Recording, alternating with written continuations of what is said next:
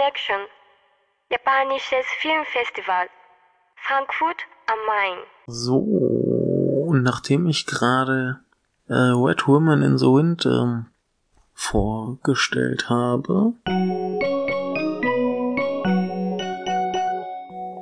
Nachtrag. Schlopsy schreibt gerade auf Twitter, es war schon ein gewaltiger Höhepunkt, als sie im Gummiboot die Hütte im Walde zervögelt haben. Punkt, Punkt, Punkt. Äh, komme ich äh, vom Sex zur Liebe und zwar äh, zu Parks. Parks war so ein Film, von dem ich nichts erwartet habe, also wirklich so gar nichts und ähm, der ist von einer Frau namens äh, Natsuki Setam, die wohl bisher einen Film gemacht hat. Ähm, Elia and the Broken Girl 2011 habe ich noch nie von gehört. Was mich jetzt hier so ein bisschen überzeugt hat, dass ich diesen Film sehen möchte, also Parks, nicht äh, Liar and the Broken Girl, war, dass ich einfach ähm, im Programmheft las, dass sie Regieassistentin für Takeshi Kitano und Kiyoshi Kurosawa war.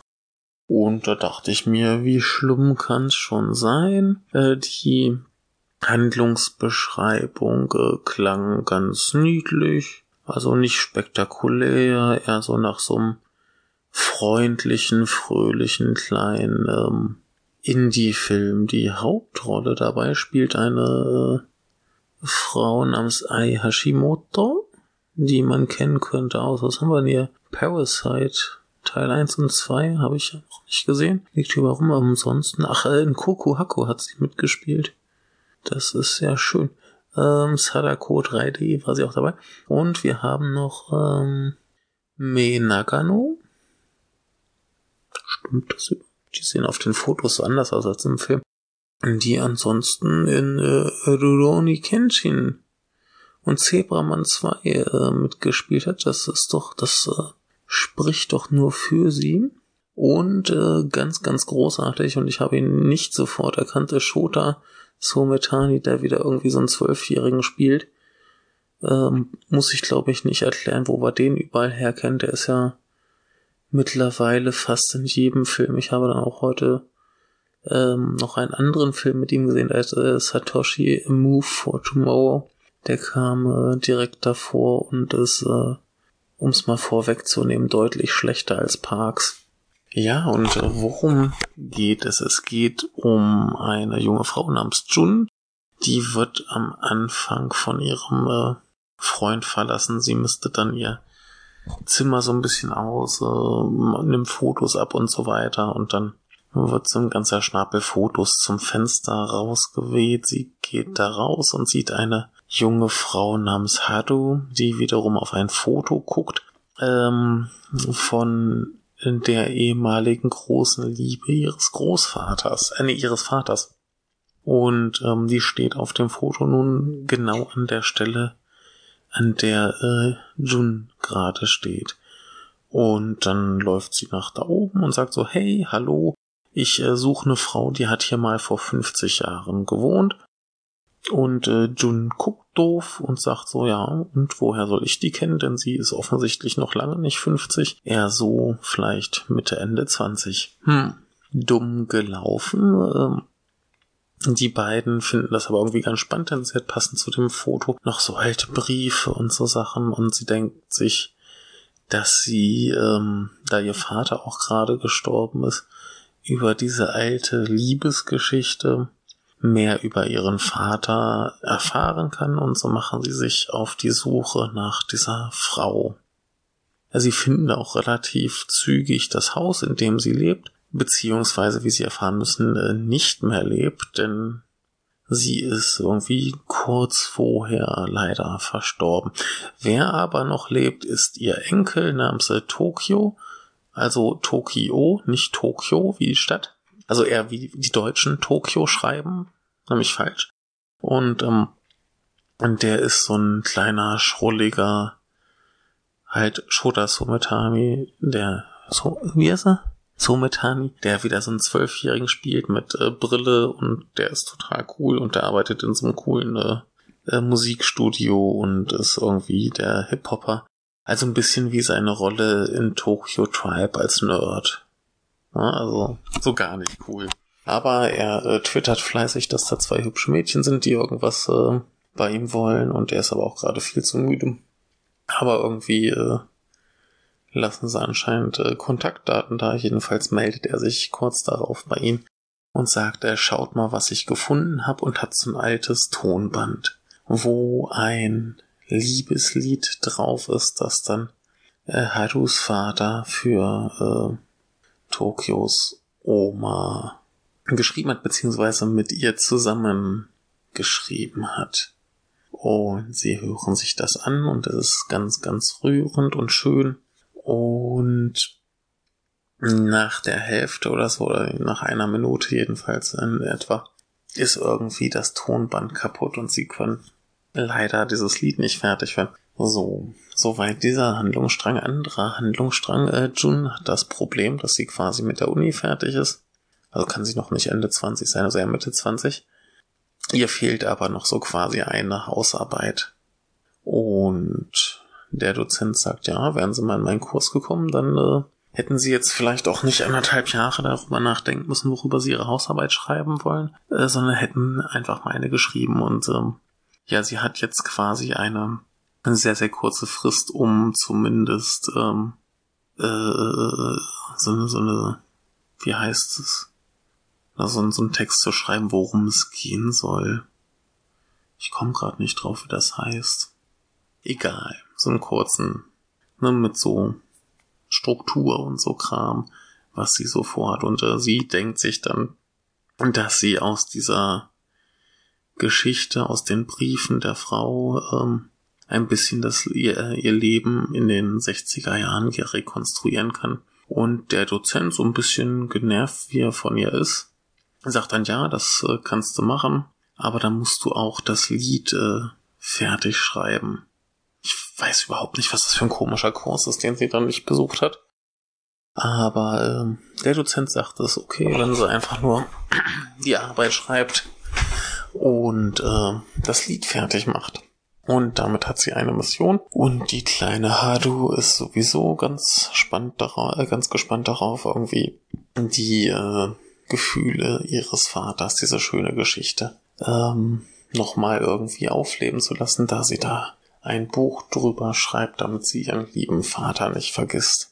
So, und das äh, könnte jetzt furchtbar kitschig werden, das könnte auch furchtbar albern werden, aber es ist ein äh, ganz, ganz wunderbarer, leichter, beschwingter, fröhlicher Film.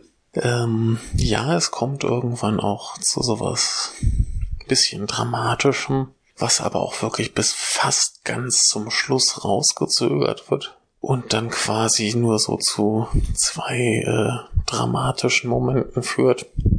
Und ähm, ja, ansonsten ist der Film ganz, ganz wunderbar gemacht.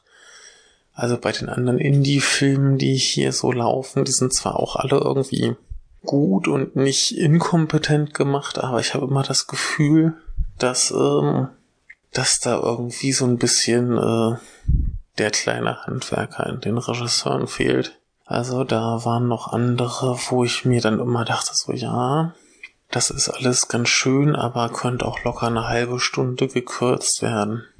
Aber ähm, ich weiß nicht, ob ich das schon mal erwähnt habe. Ich habe irgendwo mal in einem Kiyoshi Kurosawa Interview gelesen, dass er meint, die jungen Nachwuchsregisseure im Moment, die wären alles äh, Leute, die gut beobachten können, die können gut äh, Menschen beschreiben. Die sind gut darin, ähm, den Zustand der Gesellschaft zu beschreiben. Und da würde ich ihm auch vollkommen recht geben, wo ich ihm aber auch recht geben würde, ist, dass die im Gegensatz zu ihm ähm, nicht mehr so klassisch das äh, Handwerk lernen. Er hat ja damals meterweise äh, so Videofilme gedreht, irgendwelche kleinen Genre-Dinge, wo es eben nicht so um die Geschichte ging, sondern war ja die Frage, wie erzählt man diese handelsübliche 0815-Geschichte irgendwie noch interessant und aufregend. Und ähm, ja, die jungen Leute heutzutage, ne, die haben dann wohl eher die interessante Geschichte und die sozialen Probleme, die aufgearbeitet werden. Aber vergessen darüber so ein bisschen das Handwerk und das Handwerk ist in diesem Fall einfach wahnsinnig gut. Der ganze Film sieht wunderschön aus. Gut, die Schauspielerinnen sehen auch toll aus. Aber nee, der ist äh, gut geschnitten. Äh, schöne Kameraeinstellung, schöne Kamerafahrten. Alles sehr, sehr professionell, tolle Farben. Ah, oh, es, ist, es ist ein Traum, wie dieser Film aussieht. Und ähm, er entstand wohl auch tatsächlich äh, zum hundertsten Geburtstag des Parks, in dem er spielt. Deswegen dreht sich auch alles mehr so um diesen Park und wieder so die Liebe dieser Leute in den 60ern äh, wohl vonstatten gegangen sein könnte. Und äh, ach, ich kann einfach äh, nichts, also wirklich auch gar nichts Schlechtes über diesen Film sagen. Ähm, ja, die, äh, was kann ich noch sagen, ohne zu spoilern erstmal? Gar nichts. Also ähm, wer irgendwie Gelegenheit hat, diesen Film zu sehen, möge es bitte tun. Es ist äh, ganz, ganz, ganz wunderbar und toll und schön. Und äh, man kann da einfach mal sitzen. Wie lang kann man da sitzen? Man sitzt da knapp zwei Stunden und äh, hinterher geht's einem mal wieder so richtig gut. Das war dann heute auch bitter nötig nach den ersten beiden. Nee, ganz wunderbar. Und jetzt äh, werde ich noch mal ein bisschen auf die Geschichte eingehen. Und äh, dementsprechend, wer jetzt keine Spoiler will, hier weg. Und der Rest hört noch ein bisschen zu.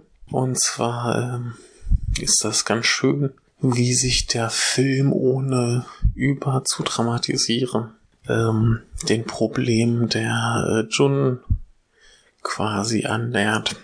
Und hier ist halt äh, mehr so der Typ, äh, alles aufschieben, bis es nicht mehr geht. Sie sagt auch selber, sie macht nur Sachen, wenn sie muss und ansonsten, wenn sie sich für irgendwas entscheidet, dann steht sie irgendwie doch wieder da und äh, denkt sich, dass sie eigentlich doch lieber jetzt nochmal von dieser Entscheidung weggehen würde, alles nochmal schön überarbeiten, noch tausendmal überdenken und effektiv wird sie mit nichts äh, fertig, wie man an ihrer Uni-Geschichte sieht. Und gleichzeitig kämpft sie damit, dass sie als Kind irgendwann mal ähm, äh, in einem Werbespot mitgespielt hat und äh, dadurch plötzlich in ihrem Heimatort äh, sehr berühmt wurde und jetzt halt immer noch damit kämpft, mit diesem Ruhm und der Anerkennung und alle sagen, hier, mach dies und mach das und sie macht halt, was man ihr sagt und äh, ja, wie gesagt, jetzt macht sie nichts mehr ohne Zwang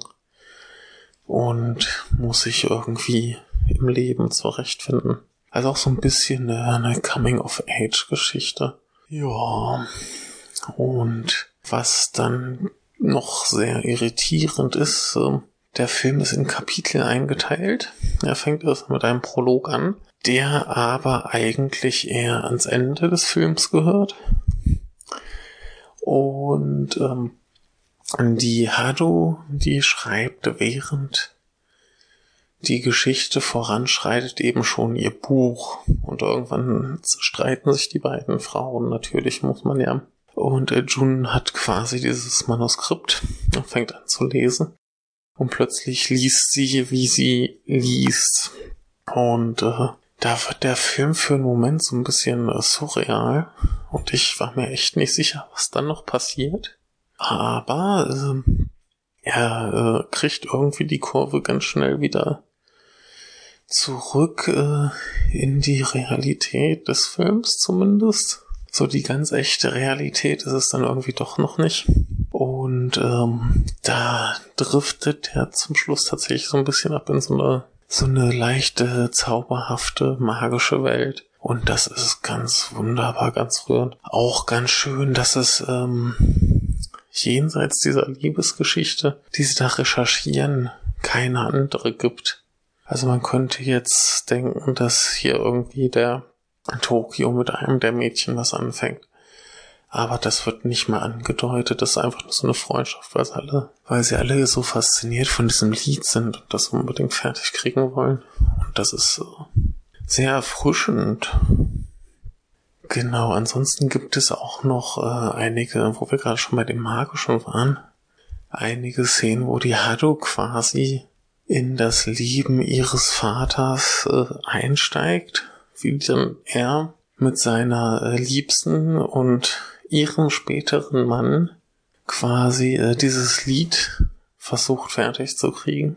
Und sie dann, also nicht nur, dass sie das vor ihrem geistigen Auge sieht, was dann für uns als Zuschauer visualisiert werden würde, sondern nein, sie ist dann tatsächlich drin in der Geschichte und die Figuren reden auch mit ihr also redet quasi ihr Vater mit ihr über dieses Lied und über seine Liebe und ähm, irgendwann schaut er so in den Himmel und sagt, ja, hier Licht von vor so und so viel tausend Jahren. Und er könne da seine Zukunft sehen und sie sagt auch so, ja, ich kann deine zukünftige Familie sehen. Und er so, wie, was, wo, da? Und er begreift natürlich gar nicht, dass sie ähm, quasi seine Tochter ist. Das äh, ist alles ganz, ganz merkwürdig in die Hauptgeschichte äh, verwoben.